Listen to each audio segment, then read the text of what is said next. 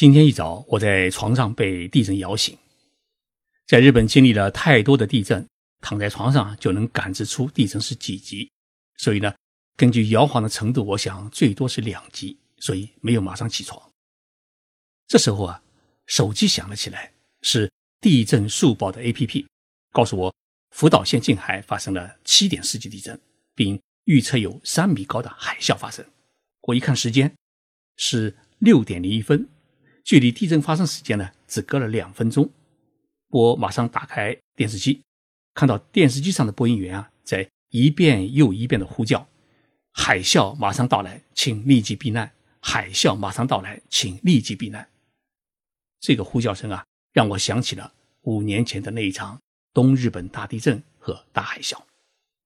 值得欣慰的是，一直到中午，三米高的海啸啊，并没有出现，最高的也只有一米四。日本列岛呢，躲过了一场巨大的灾难。日本警察厅后来统计，在这场大地震当中，只有十二个人受伤，而且都是轻伤，没有出现一名死者。于是我想到，我们有必要来分析一下这场七点四级大地震，它为何只有这么少的人受伤的原因。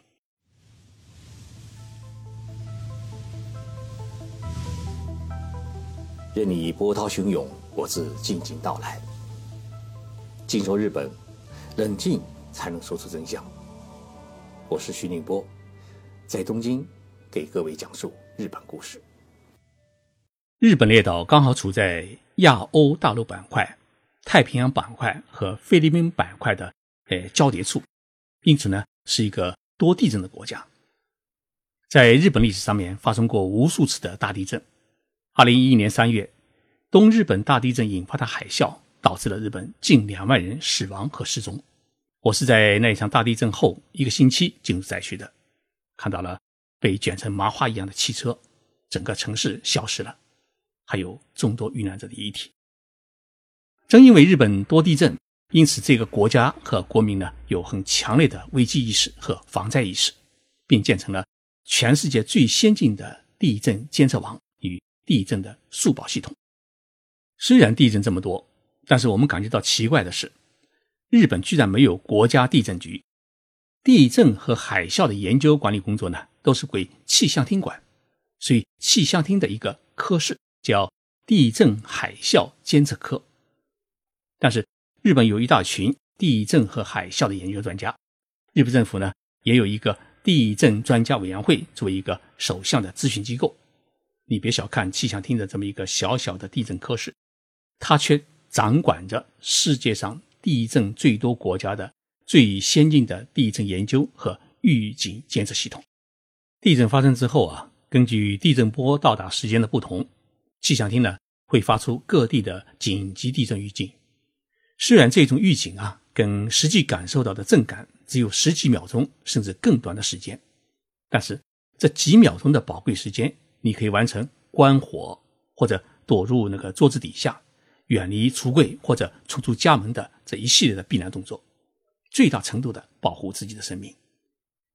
因为我给自己手机设定的预警的震级是三级以上，那么今天东京的震级只有二级，所以呢，A P P 的那个预警啊，它没有响起。地震发生以后啊，分布在各地的检测仪能够迅速的测定震源、深度、地震规模以及。震源周边城市不同的震级，然后呢，在第一时间里面将这一数据啊，同时的自动通报给首相官邸的危机管理中心、各地方政府、自卫队和各大媒体。所以，地震发生后的瞬间，各大电视台电视屏幕上面会自动的播出有关地震的速报消息，让地震地区的民众在第一时间里面知道有关地震的相关信息。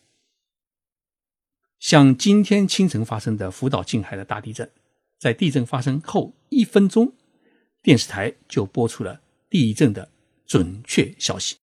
这个消息是这样的：这次地震呢，位于福岛县近海，深二十五公里，最大地震规模为七点三级。这次地震导致福岛县部分地区的震级为五级，地震将引发海啸。福岛县沿岸海啸高度预计为三米，青森县、岩手县、宫城县、茨城县、千叶县的海啸高度为一米。上述地震速报给予人们一目了然的地震信息，那么一方面可以使大家获得一份安心，同时呢，也可以知道自己应该采取怎么样的避难行动。而日本所有的电视台在今天呢地震发生以后啊，中断了其他节目的播出，都在不断的呼叫海啸马上到来，请立即远离海岸到高处避难。我觉得地震信息的迅速准确的提供是减少地震灾害的一个很重要的因素。那么今天的地震虽然震源规模有七点四级，那最初报的是七点三级，但是波及到陆地的震级它是五级。东北地区啊，经历过二零一一年三月的东直门大地震，因此房子的抗震能力，包括后来加固的，都达到了八级以上。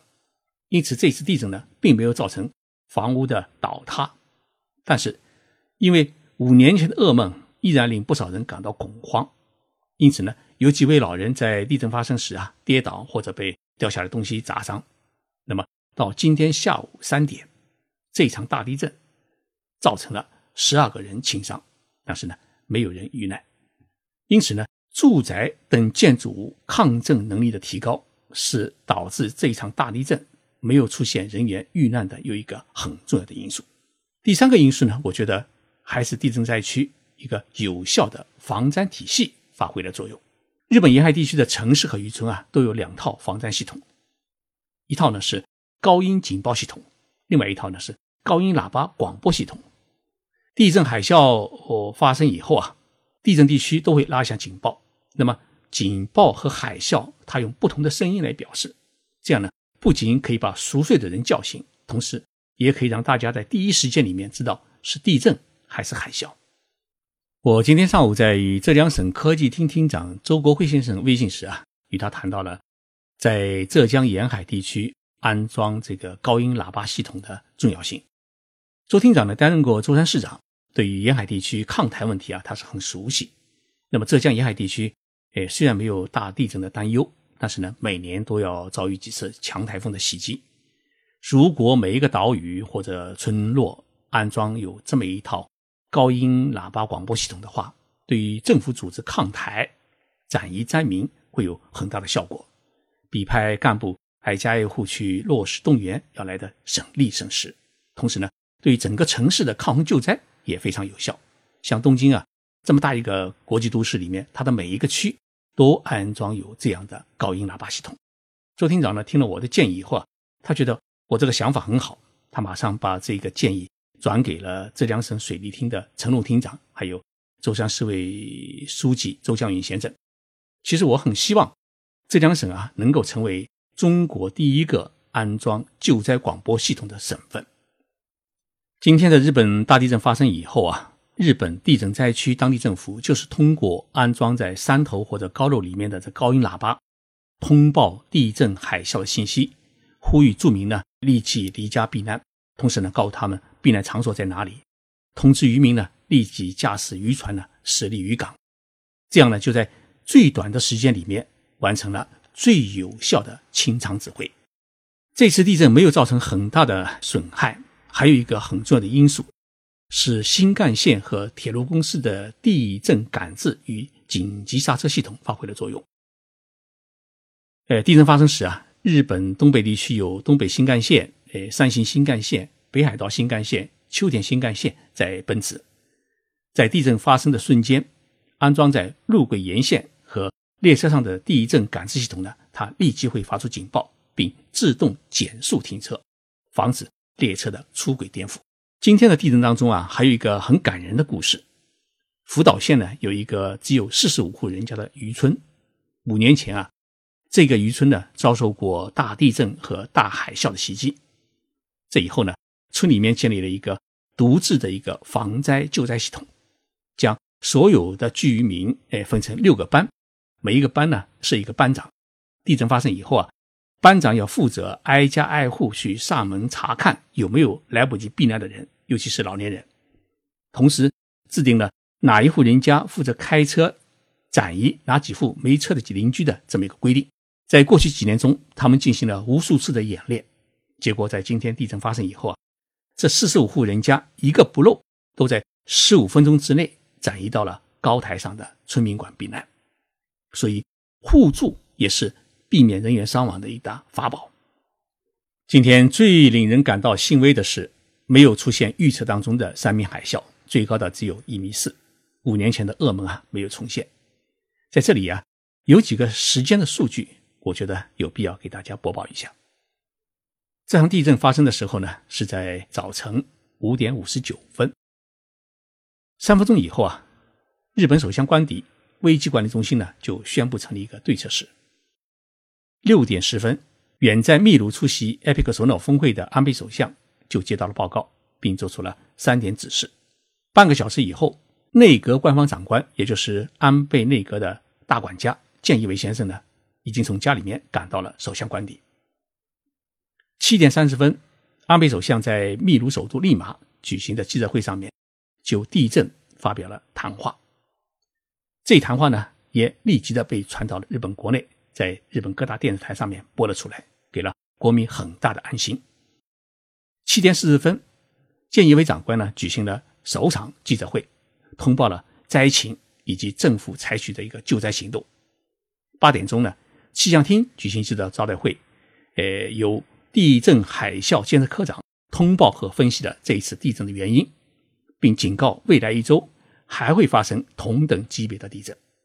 所以呢，日本政府在救灾指挥上面，它应该是十分畅通，而且采取的措施呢，应该来说是非常有效的。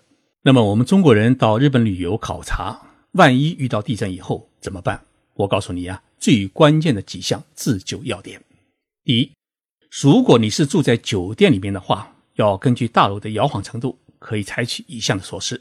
第一，摇晃的不怎么厉害的话，你先把房门和窗打开，因为地震发生以后啊，大楼有可能变形。那么大楼一旦变形的话，门窗就打不开，你想逃也逃不出去。如果摇晃的很厉害的话，你又来不及逃，那么你最好的办法。就是躲进厕所里面，因为日本的厕所啊，它不是用砖头呃堆砌起来的，而是用高强度的材料整体压模出来的，所以它不仅比较耐压，而且呢空间也比较大。最重要的是，水箱里面有水，即使你被困在里面几天，水箱里面的水呀也可以维持你最低的生命所需。当然，如果你来不及躲到厕所的话，那么你就马上钻到那个桌子底下。还有一点，要打开电视机。因为电视机马上会有地震速报，可以知道震源在哪里，你所在位置的震级是多少。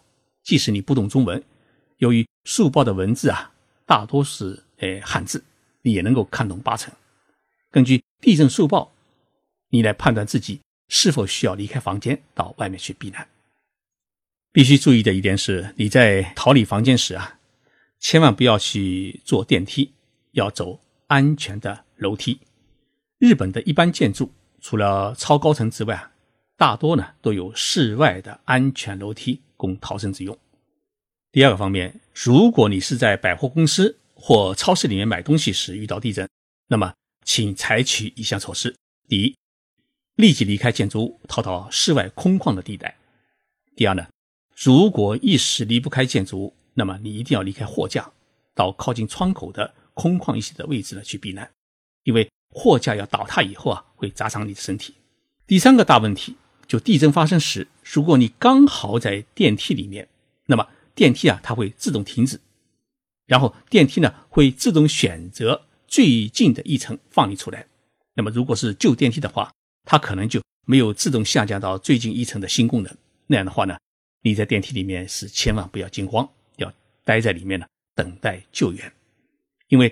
日本的大多数电梯啊，都与电梯管理公司的控制中心连接。一旦发生问题，控制中心马上就会知道，并通知最近的救援中心赶来救援。